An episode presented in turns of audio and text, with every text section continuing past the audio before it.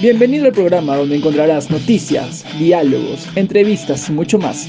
Solo aquí, en el Deportivo, por Radio Net 94.1, la señal que informa. Muy buenos días, les damos la bienvenida a su programa El Deportivo. Hoy estamos de vuelta con nuestro conductor Esteban y estamos muy felices de, de, compartir información con ustedes a esta hora de la mañana. Buenos días yo y muy buenos días a todos los que están conectados a El Deportivo en su segundo programa que estará dándole una goleada a su día. Arrancamos con los titulares.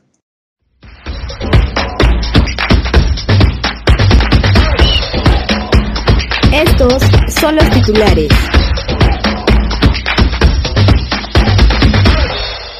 GP de Gran Bretaña, fecha, horario y dónde ver el Mundial de MotoGP. Sigue dando pelea. Sporting Cristal aplastó 4 a 1 a Cusco FC por la fecha número 8 de la Liga número 1. Pajuelo y su reflexión tras el empate de la U. Intentamos algo distinto, pero no alcanzó. David Beckham alista el plan para llevarse a Messi a la MLS. Juan Pajuelo y su reflexión tras el empate de la U. Intentamos algo distinto, pero no lo alcanzó. Juan Pajuelo, entrenador interino de Universitario de Deportes, se pronuncia luego del empate a sus dirigidos ante Sport Boys. En el marco del partido por la octava jornada de la Liga número 1, el técnico reconoció algunos errores tácticos de su equipo, aunque se mostró agradecido por la oportunidad de comandar a los cremas en esta etapa de incertidumbre. Tácticamente intentamos algo distinto. Volvimos a la línea de cuatro y no hicimos presión alta, sino que esperamos, porque entendíamos que ellos aprovechaban bien los espacios con el juego largo. Lamentablemente no alcanzó para ganar, comentó Pajuelo en una entrevista postpartido para la señal de Gol Perú. En esta misma línea, el entrenador de Universitario confesó su deseo de dedicarle un triunfo al ex DT de los Cremas, el argentino Ángel Comiso. Agradezco a Dios y al club por esta oportunidad para dirigir temporalmente, también a los profesores Comiso, Pumpido y Melgarejo por el gran trabajo que realizaron acá.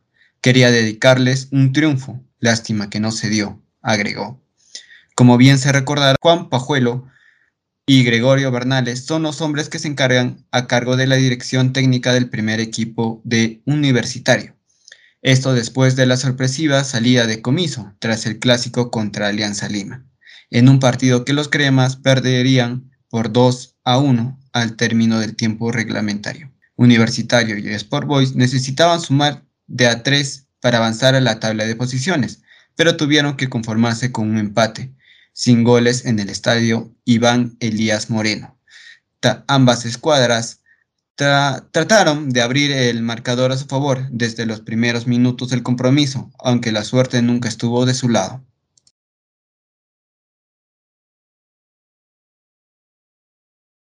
Y el Mundial de MotoGP de Gran Bretaña expondrá a los mejores competidores del motociclismo, quienes tendrán peligrosos y apasionantes retos. La MotoGP es una disciplina muy arriesgada que implica mucho valor y capacidad del desafío del vértigo, ya que los motociclistas de esta especialidad tienen que superar varios obstáculos para poder vencer en sus carreras. Este deporte de tan alto riesgo recientemente tuvo, que, tuvo un gran exponente como Marc Márquez que ha sufrido un accidente que implicó que su húmero se fracture de una manera considerable. Ahora, ¿cuándo es el Gran Premio de Gran Bretaña de MotoGP? Esta competición se disputará del 27 al 29 de agosto en el circuito de Silverstone. Ahora, ¿por qué canal, por qué plataforma podemos verlo?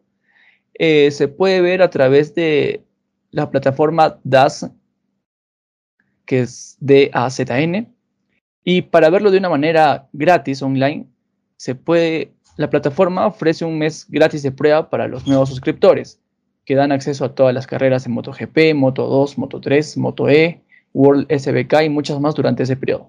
Así que pueden suscribirse ahora mismo para que puedan ver esta competición.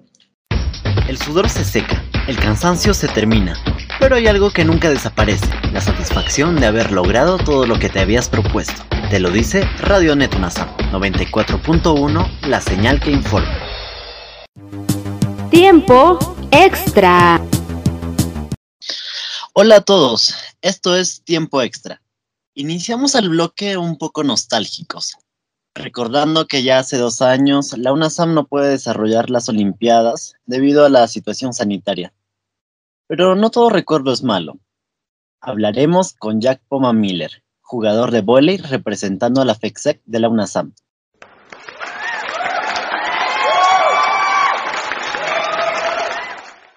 En las Olimpiadas realizadas el 2019 alcanzó el segundo lugar junto a su equipo y el día de hoy nos acompaña para contar su experiencia.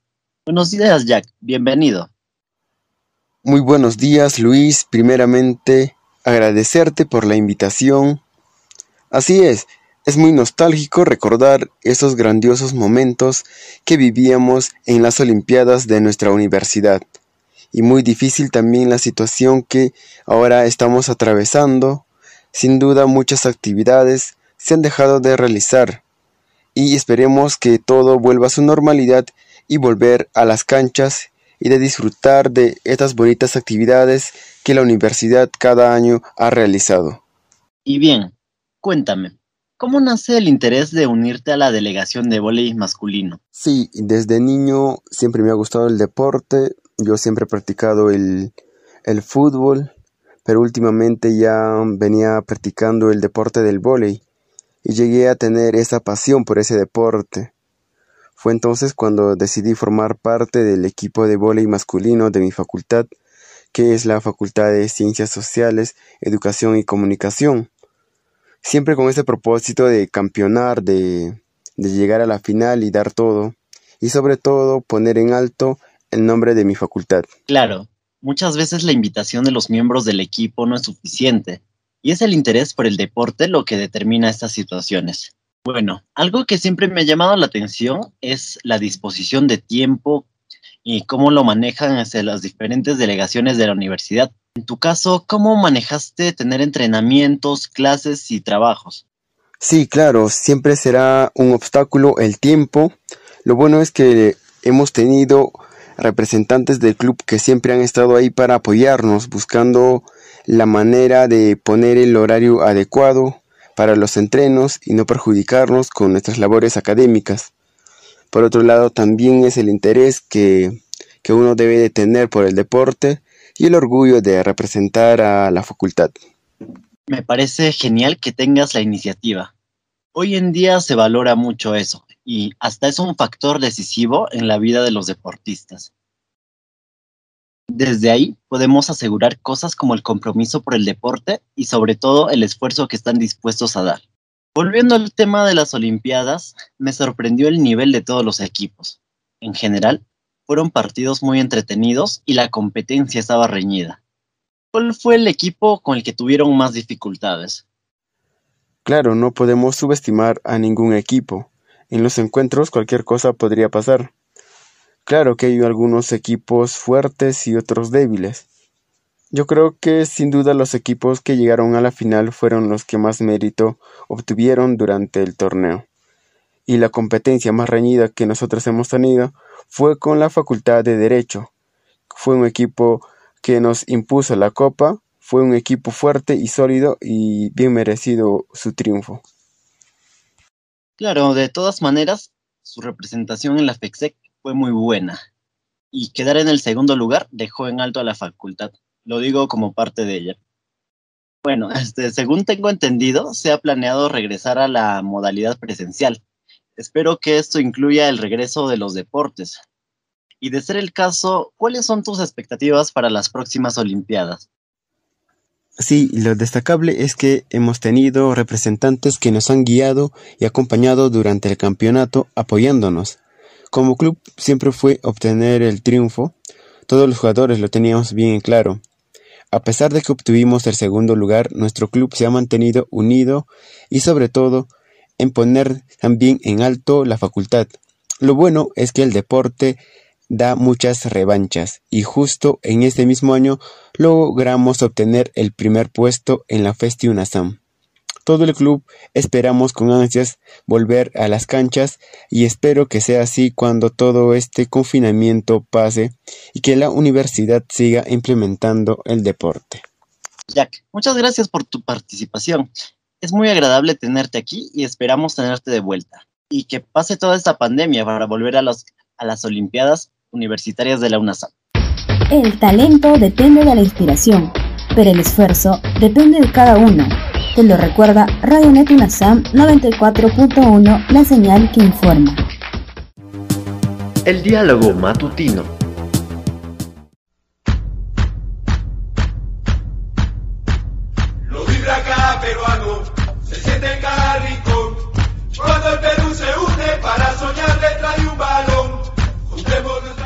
La lista de los convocados para la fecha triple de eliminatoria del Qatar 2022 ya fue revelada.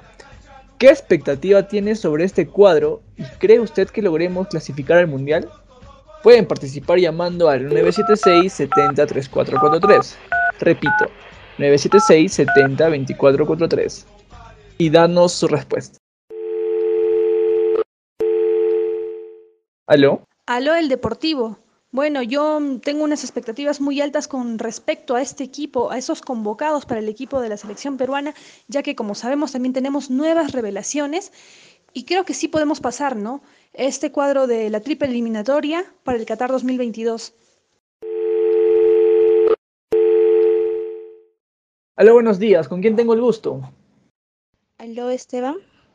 Bueno, respecto a la pregunta, sí creo que lograremos clasificar al Mundial en Qatar 2022.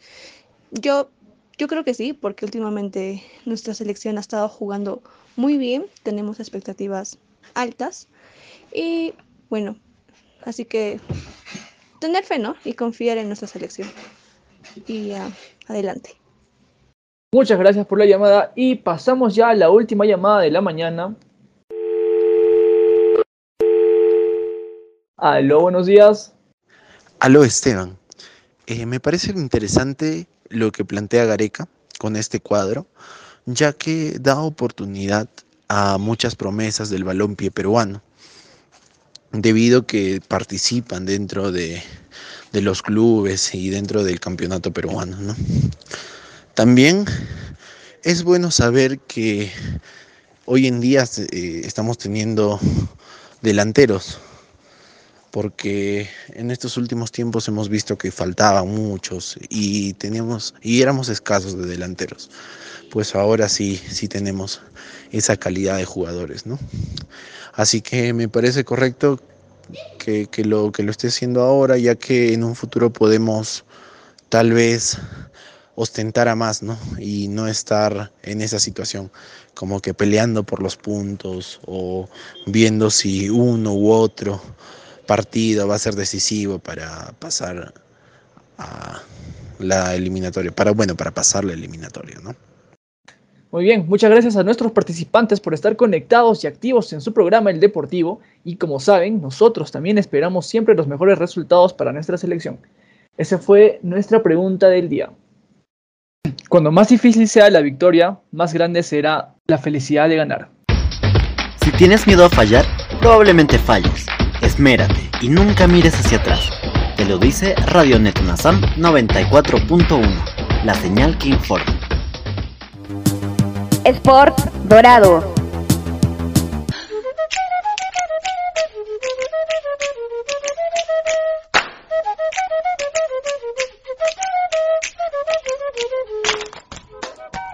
Hola, sean bienvenidos a Sport Dorado. Hoy hablaremos de un grandioso futbolista que tuvo una trayectoria llena de muchos sueños y altas expectativas en el fútbol brasileño. Así es, estamos hablando de Ronaldinho Gaucho, más conocido en el mundo futbolístico como Diño. Este crack del fútbol tuvo una trayectoria impresionante y como frase tenía soy un feo simpático que con el tiempo acabará siendo guapo. Diño es hijo de Joao Moreira y su representante fue su hermano Roberto Moreira. Su carrera como futbolista duró algo más de 20 años.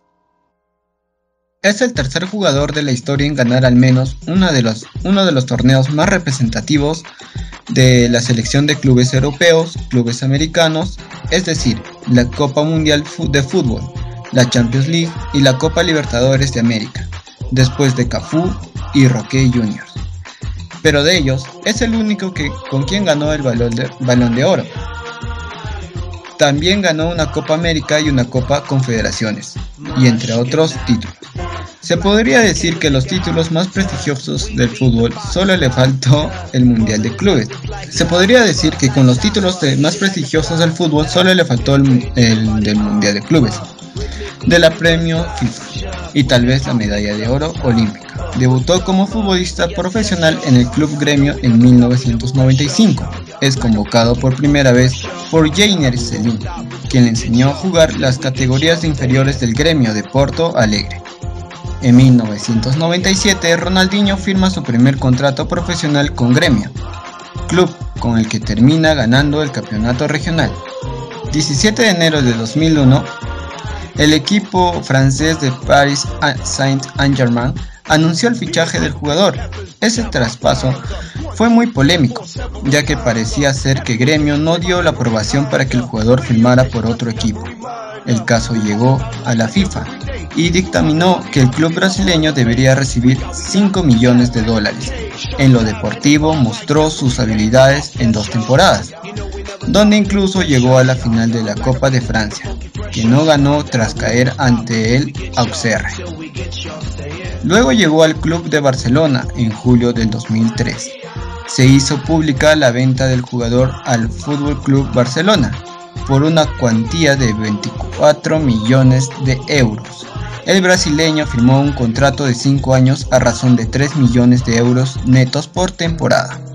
Su debut se produjo con un triunfo de su equipo ante el Athletic Club por un resultado de 0 a 1. Su primer gol oficial como azulgrana lo marcó en la segunda jornada ante Sevilla en el campo Nou, con un espectacular disparo desde 25 metros. Los gritos de júbilo y los aficionados de azulgranas tras este gol fueron eh, de tal intensidad que llegaron a ser registradas por el sismógrafo de Barcelona. Rápidamente el jugador fue adquiriendo el estatus de ídolo entre la afición culé, situándose junto a otros jugadores brasileños que pasaron por el Fútbol Club Barcelona como Romario, Ronaldo o Rivaldo. Recibió en 2005 el Balón de Oro y el Trofeo FIFA World Player, imponiéndose en ambas el centrocampista del Chelsea Football Club, Frank Lampard, y coronándose como el mejor jugador mundial de entonces. En la temporada 2004-2005, el Fútbol Club Barcelona se proclamó campeón de la liga de la mano del astro brasileño, que anotó nueve goles y fue decisivo a la final de la Champions. Esta competencia europea, el Barcelona es eliminado en la Champions League a manos del Chelsea Football Club. Encubrado a la cima del fútbol mundial, Ronaldinho amplió su contrato con el Barcelona hasta el año 2010, dentro de la estrategia del presente Joao Laporte por garantizar la cantidad de los jugadores clavos del equipo, entre los que por supuesto eh, resultaba el brasileño, eh, además de Víctor Valdés, Carlos Puyol, Xavi Hernández, Deco o Samuel Eto'o. El 11 de enero de 2011 se convirtió en la nueva contratación del Flamengo del Río de Janeiro, cobrando 5.5 millones de euros anuales. Además de lo correspondiente al marketing, que este se estima alrededor de otros 3 millones de adicionales de euros, a pesar de que tuvo una regular participación en el campeonato carioca. Anotó que el gol del título de la Copa Guanabara en la primera fase del campeonato carioca. El Flamengo se logró consagrarse y consiguió así su primer título desde su regreso de Europa. Comenzó de buena forma en el campo de brasileño de 2011, convirtiéndose en la principal figura del Flamengo. El sábado 11 de julio, Ronaldinho firmó un acuerdo hasta el 2016 con el Fluminense, debutando el 1 de agosto del 2015, jugando con los, 90 minutos y recibiendo una tarjeta amarilla al minuto 73. El partido terminó en una victoria de 1 a 0 contra el gremio Fútbol Porto Alegrense, en condición de local. El 29 de septiembre de 2015, Ronaldinho se desvincula del club como consecuencia del bajo rendimiento que logró tras él dos años sin actividad. El 16 de enero de 2018 anuncia su retiro oficial como futbolista. Y así llegamos al final de este bloque, Sport Dorado. Una gran trayectoria de Ronaldinho Gaucho, el 10 más querido del mundo. Nunca olvidemos la magia que tenía en los pies y cómo hacía vibrar a toda la hinchada pero antes de despedirnos, les dejamos una pequeña narración hacia el 10 más proclamado por el mundo.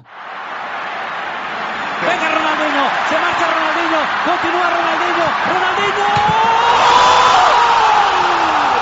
¡Golazo de Ronaldinho! Impresionante el gol que se ha sacado de la manga Ronaldinho. El Barça lo estaba pasando mal, el Barça lo estaba pasando fatal, pero salió un genio, salió un mago, salió un crack, salió Ronaldo de Asís Moreira, Ronaldinho, que se fue de uno, se fue de dos y sacó un disparo espectacular. Y ahora sí, hasta la próxima. Anímate con la salud y no con las drogas. Te lo recuerda Radio Mutunazam 94.1, la señal que informa. Pasión Deportiva. Hola, sean bienvenidos a Pasión Deportiva. Como sabemos, se ha vuelto un poco recurrente ver que los deportistas utilizan drogas energéticos y entre otras sustancias para cambiar su contextura y rendimiento ante algunos deportes. Hoy nos encontramos con Luis, Joel y Esteban. Ustedes, ¿qué piensan sobre las drogas en el deporte y qué cambios tendrá la persona a causa de eso? Por mi parte, debo señalar en primer lugar que el consumo de drogas tiene como principal consecuencia la alteración del sistema nervioso, ¿no? Este, y consumir estas sustancias de manera constante puede generar cambios en el cerebro de forma permanente y hasta irreversible. Por lo que con el paso de los años, lo más habitual es que se produzcan pérdidas de neuronas y hasta problemas neurodegenerativos. Además, en algunos casos, estos desajustes neuronales, por así decirse, también afectan la capacidad funcional de las personas, lo que puede significar el fin de sus carreras. Bueno, claro que al menos este, pase algo como que se les encuentre con drogas mientras ejercen el deporte y se les sancione de manera permanente por esta conducta antideportiva, ¿no? Bueno, este, también hay que tener en cuenta de si el consumo de drogas llega a convertirse en una adicción, ah, se tiene que enfrentar a un proceso de rehabilitación que es bastante duro y que requiere una gran fuerza de voluntad y constancia, por lo que muchos no lo consiguen. También eh, recordemos que algunas drogas no solo perjudican al rendimiento de los deportistas, sino también que provocan efectos secundarios que pueden dañar al sistema respiratorio. Por ejemplo, se han dado casos de deportistas de élite que padecían serios problemas respiratorios, los cuales solían hacer acto de presencia a través del dolor en el pecho, ne- neumonía y depresión respiratoria. Y tenemos un caso bien claro, el de Diego Maradona, ya que tenía muchos problemas cardiovasculares. Sí, tienes razón. Generalmente los deportistas profesionales que consumen sustancias ilegales suelen tener graves problemas cardiovasculares. Y es que las drogas alteran notablemente el funcionamiento del corazón, de modo que puede llegar a producir una variación de la presión arterial. Por ello, algunas personas adictas presentan infecciones en los vasos sanguíneos y ataques cardíacos también.